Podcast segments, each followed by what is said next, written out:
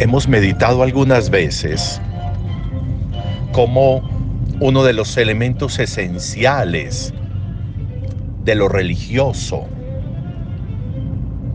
es eh, la liturgia, es lo celebrativo, implícito a la fe, implícito a la experiencia religiosa, está la celebración, está lo ritual, está la liturgia, que nosotros la dividimos en el año litúrgico, que vamos entrando en la recta final, por cierto, porque nos quedan tres semanas de este año litúrgico para ya comenzar el nuevo con el adviento. Pero lo interesante de la reflexión de hoy es cómo en ese en esta experiencia religiosa, en eso ritual, en eso que tiene que ver con lo celebrativo, el interés fundamental es rendirle gloria a Dios. Es que estemos en capacidad de glorificar a Dios. Glorificar a Dios significa reconocer su divinidad, su grandeza, su poder, reconocer su capacidad de intervenir en la historia de los hombres, reconocer como un tributo de criatura su ser de creador, reconocer como un tributo filial su ser de padre, reconocer como un tributo de alma, de espíritu, su ser de Dios. Eso es muy importante. Por eso en la celebración, en la liturgia, en la Eucaristía, nosotros tenemos muchos momentos para, este, para esta glorificación y tenemos el himno, el himno del gloria que recitamos los domingos generalmente. Tenemos un canto muy bonito al que nos unimos, dice el sacerdote, para unir nuestra voz a los ángeles y a los santos y cantamos el santo. Y luego para terminar la, la plegaria eucarística, el sacerdote nos va a hacer la doxología y nosotros vamos a responder amén.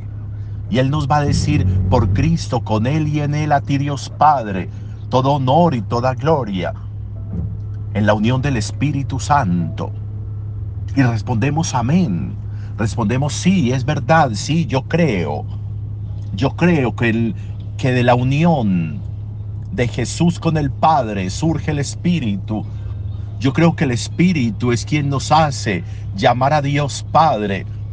Yo creo que Jesús es quien nos lleva a la paternidad del Padre y al ejercicio santificador del Espíritu. Y todo eso lo hacemos en una glorificación importante. Por eso nuestros templos tienen un reclinatorio para arrodillarnos. Es importante hacerlo. Arrodillarse ante Dios es esencial para todo ese ejercicio de reconocimiento, de glorificación, de tributo a Dios. Una fe que reconoce la grandeza de Dios es una fe que recibe. Hemos estado repitiendo en estos últimos domingos, hemos estado repitiendo las promesas de Dios, las promesas de Dios por las cuales corremos sin tropiezos, las promesas de Dios que nos llevan a amar todo lo que Él nos manda, la grandeza de Dios que santifica, que ilumina, que salva, que redime. La grandeza de Dios que acompaña el caminar de los hombres. La grandeza de Dios con signos continuos y permanentes a través de su Hijo, a través del Espíritu, a través de Nuestra Señora, a través de los santos a través de los ángeles y arcángeles, de tantas maneras, nos muestra Dios su divinidad y su grandeza y su poder. Por eso creemos en Él y por eso lo adoramos.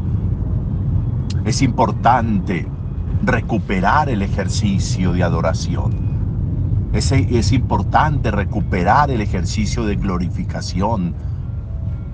Por eso decimos muchas veces en nuestras celebraciones y en nuestro, y en nuestro rosario, recitamos el gloria, gloria al Padre y gloria al Hijo y gloria al Espíritu Santo.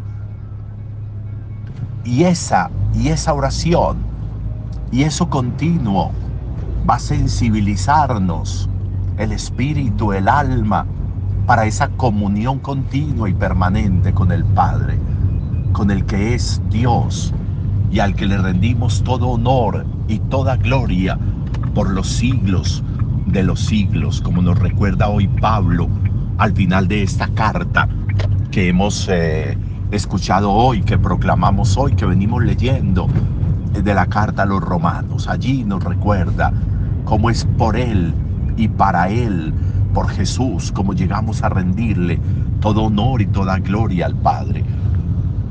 Que amemos la liturgia, que amemos la celebración, que amemos lo ritual, que amemos la capacidad y la posibilidad de glorificar siempre al Señor también con nuestras celebraciones. Un buen día para todos.